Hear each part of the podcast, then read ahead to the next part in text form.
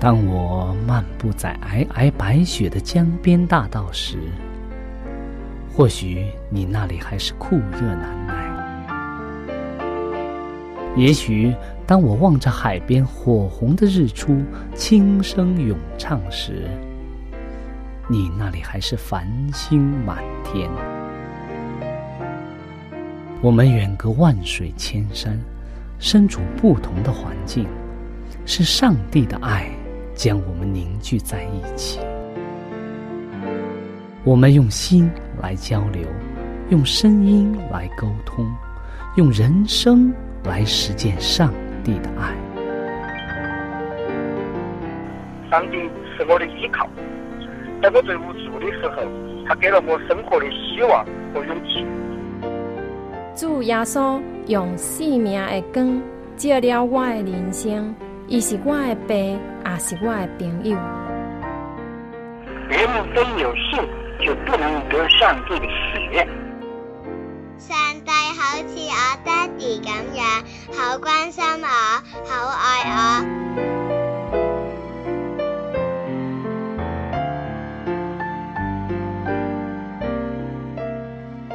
亲爱的听众朋友，我是小明。欢迎您收听由我为您主持的《小明说事》节目。在这里呢，我们将以轻松愉快的互动方式，来与您分享一些有趣的哲理故事、人物故事，或发生在你我身边的故事。同时呢，也希望你和我能够从这些故事中得到一些属灵的启示。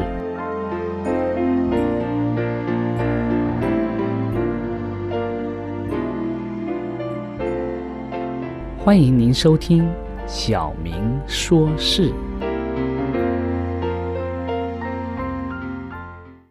亲爱的听众朋友，大家好！很高兴我们又在空中相遇了。在这里呢，我今天会给大家带来一则小小的故事，然后我们会从这故事当中去分享它所带给我们的人生启示。和往常一样，我们在开始之前呢，请大家闭上眼睛，我们来做一个简短的祷告。我们在天上的父，我们感谢主，使我们有这样好的机会，能够将你的话语能够与大家分享，使我们每个人或听或讲，都能够从中获得益处，也能够从中获得人生的指南。我们将下面的时间交在主的手中，求主带领。我们这样祷告，奉耶稣基督的名，阿门。好的，今天我们要和大家分享一则小小的故事。这个故事啊，是和一个人有关。这个人呢，是一个非常谦卑的人。这个人的名字叫乔氏。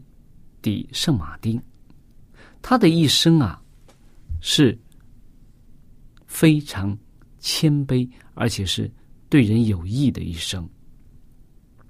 乔氏生在阿根廷，所以呀，他去讲西班牙语的这个学校上学。随随后呢，他又在军队中啊，当了一名一名军官。当他听到啊。在南美的西班牙殖民地，有人为他们自己的国家的独立而做斗争的时候啊，而征战的时候，他就决定去帮助这些人。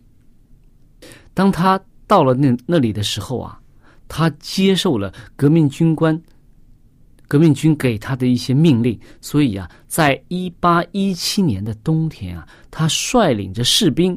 越过了被雪覆盖的安第斯山，这个举动啊惊动了西班牙人，而且他在战役当中非常的英勇，结果他成了这个新国家智利的领袖。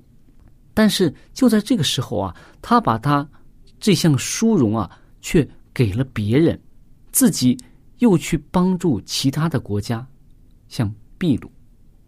很快啊。秘鲁也宣布独立了。圣马丁被指定为秘鲁的保护人，成为这个国家的领袖。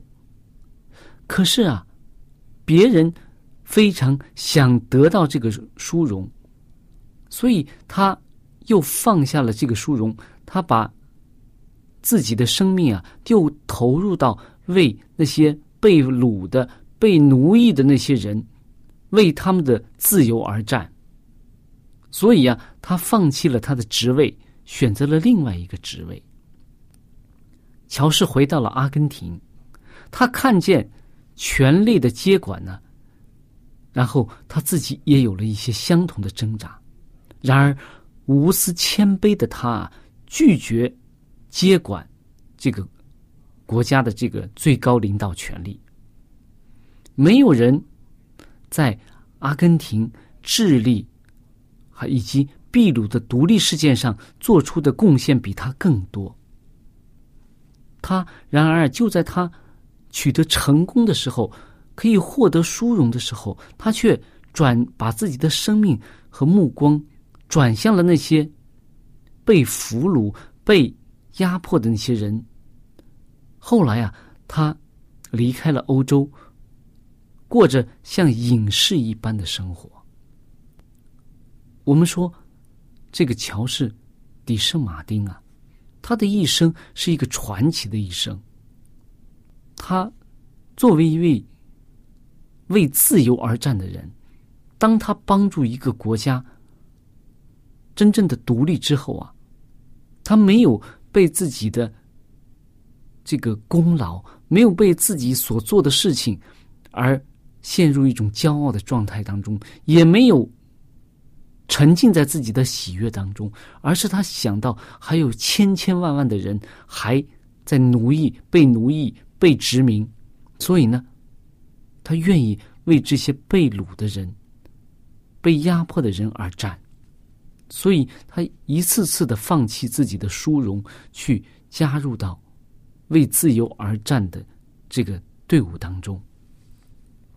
当他功成名就的时候，他不愿意为一些功名利禄所俘虏，所以他。宁愿过一种隐士般的生活，跑到很偏僻的地方去做一个平凡人，他也不愿意将这种权力、欲望这些东西来充实自己的生活。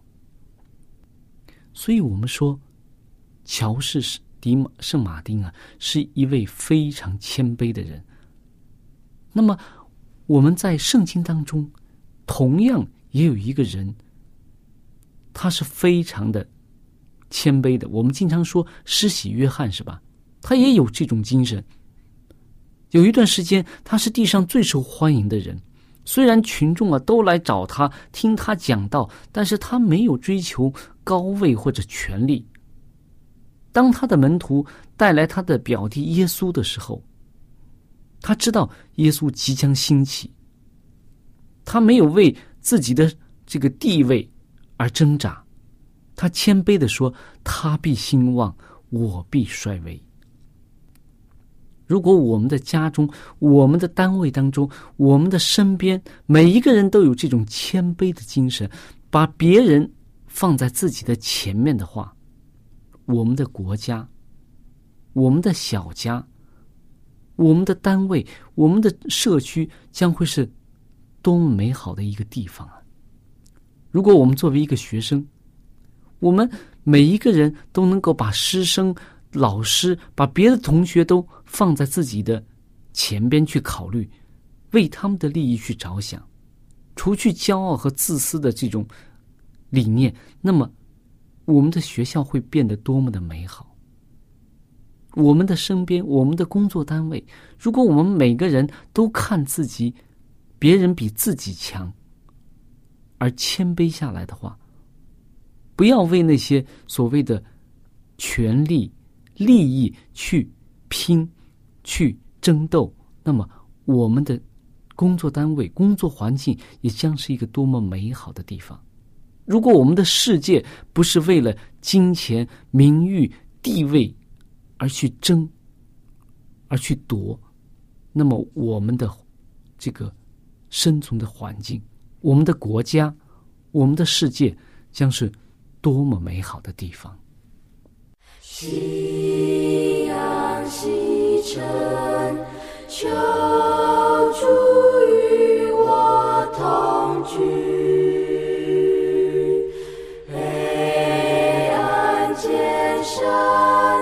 求主与我同居。求主们安慰也无求处，庄主孤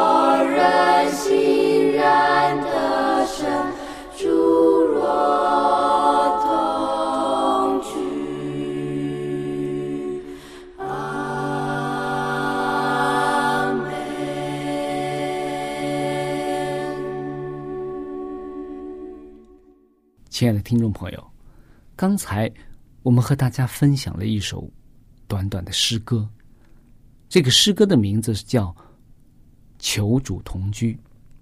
那么，这首诗歌和我们前面所讲的这位谦卑的人和我们人生需要谦卑有什么关系呢？刚才我们看到这位圣马丁，他为了民族的独立，为了国家的独立而奉献了一生。在他功成名就的时候，他自己却谦卑的愿意做一个平凡的人。那么，圣经当中，施洗约翰也是当他非常受欢迎的时候，耶稣基督来到了他的身边。他知道耶稣基督的身份，他愿意放下自己，谦卑自己，高举耶稣基督。那么，我们说，在我们如今的社会当中，在我们的身边，我们这种精神、这种榜样，到底还是不是我们社会的中流砥柱呢？我们看到，在我们的社会上，人们为了争权夺利而拼得你死我活，甚至在我们的身边，有的时候，我们为了一些利益，为了一些权利，而明争暗斗，不和睦、不和谐。那么，当我们看到这些榜样的时候，我们又会作何感想呢？刚刚我们看到的、听到的这首诗歌《求主同居》，它的作者呢，名字叫莱特，他是英国圣公会福音派的一个牧师。他出生于苏格兰的这个艾德艾德纳姆，他的父母啊，很在他很早的时候就过世了。他靠半工半读啊，才艰苦的完成了这个大学的这个课程。他在学校的时候成绩是非常优秀的，而且他的成绩是名列前茅。他原来想做医生，而且他也读完了医学院。后来呀，他在文学方面又非常的有成就，他很多次都获得了这个这个诗歌的这个文学的奖。但是呢，就在他好像前途一片光明的这种情况下，很多人都没有想到，他却投身于神职，在做了一位牧师。他放弃了很多人眼中认为非常有前途的医生。或者说诗人这样的一个一些成就，但是他选择了一条侍奉的道路。所以呀，他二十二岁就担任了牧师，在布里克罕呢做了二十四年、二十五年的这个牧师，在一个非常小的渔村里面，而且因为他自己的这种努力啊。他非常辛勤的工作，使教会增长啊，非常的快。他的教会呢，赴会的人数与日俱增啊，他所教的主日学的这个儿童啊，增增加到了八百多人。然而，这种繁重的工作，使他原来就虚弱的这个身体越来越弱，加上这个潮湿的海洋性气候啊。使他的身体健康啊受到了非常大的损害，所以当他二服侍了二十多年、二十五年之后啊，他知道他去看医生的时候，知道自己得了很严重的疾病——肺部的疾病，他也知道自己将不久于人世了，所以啊。当他知道他要离开这个地方，不得不去一个另外一个地方去疗养休养的时候啊，他非常喜欢他的教会，恋恋不舍，对教会、对教友，而且他也非常留恋他这个地方，他所待了二十五年的地方。所以，当一个晚上，就是当他这个讲完，在这个。讲完道之后啊，他晚上散步在海边，看到夕阳西沉的时候啊，他有感而发，写下了这首非常感人的诗篇。我们可以看到这个人的人生，他是一个非常爱主的人，在他年轻的时候，他完全可以投身到社会当中去，去做一名。有地位、有名誉，又有收入，净收入非常好的一位医生，可以去引吸引别人的眼球。他也可以作为做一个非常受人尊敬的诗人，因为他的诗写的也非常好。但是，当他被上帝所呼召，当他看到了人间的疾苦，当他看到了生命的价值的时候，他选择了一条。不同于别人的人生道路。当他四十多岁，人生走到尽头的时候，当他在海边望着那夕阳西沉的时候，他用他的生命写下了这首非常感人的诗篇。我愿意在这里再向再和大家分享一段，他这个。诗歌当中的一些非常感人的地方。他刚开始的时候，他写到说：“夕阳西沉，求主与我同居；黑暗渐深，求主与我同居。求助无门，安慰也无求处。当助孤苦之神与我同居。”我们可以体会到挫折的这种心情吗？当他知道自己即将要离开人世，当他回想自己的人生的时候，他觉得他还愿意为主所使用，然而这个时候，他却感到了一种无助的一种精神，因为他觉得主啊，你在哪里？所以他觉得这个时候他需要主的安慰，他需要主的怜悯，他求上帝说：“求主与我同居。”当他回想自己的人生的时候，他又写下了第二段说：“渺小浮生，飘向人生涯尽处。欢愉好景，转瞬都成往事。变化无常，环境何能留住？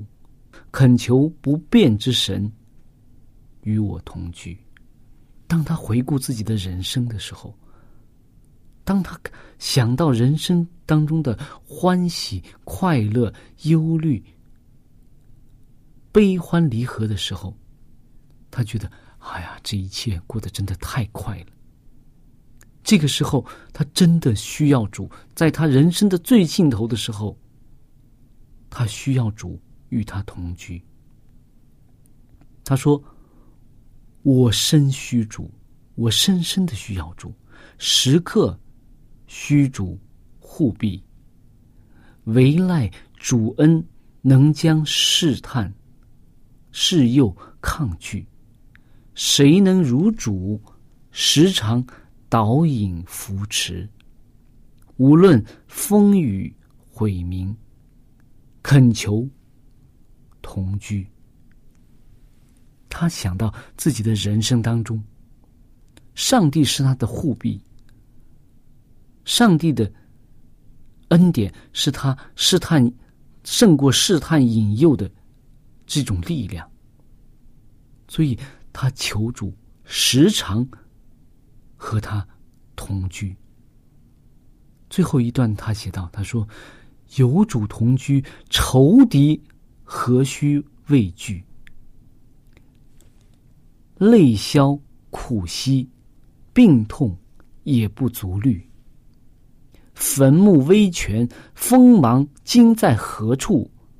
我人欣然得胜，主若同居。当我们看到第四段的时候，我们好像从一种非常灰暗的一种境界当中，看到了作者的这种面部的表情，他充满了喜乐，对未来充满了希望。面对死亡的时候，他他是一副无惧的一种状态。他说：“仇敌何须畏惧？他的泪没有了，消失了；他的劳苦也息了，也安息了；他的病痛也没有什么可畏惧的，也没有什么可担心的。”他说：“坟墓，坟墓，死亡的这个权利啊！你的锋芒，你那么厉害，你现在在何处呢？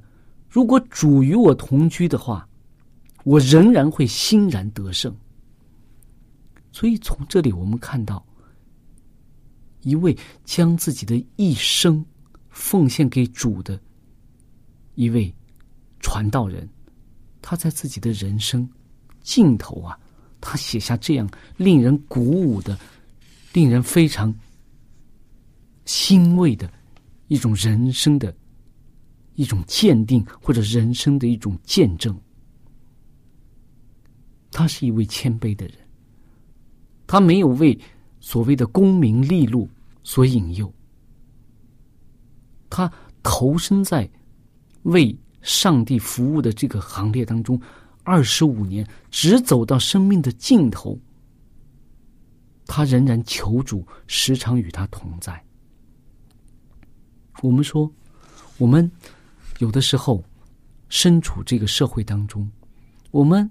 可能为金钱忧虑，哎呀，为什么我的工资这么少？我能不能养活家里？我能不能住上和别人一样大的房子？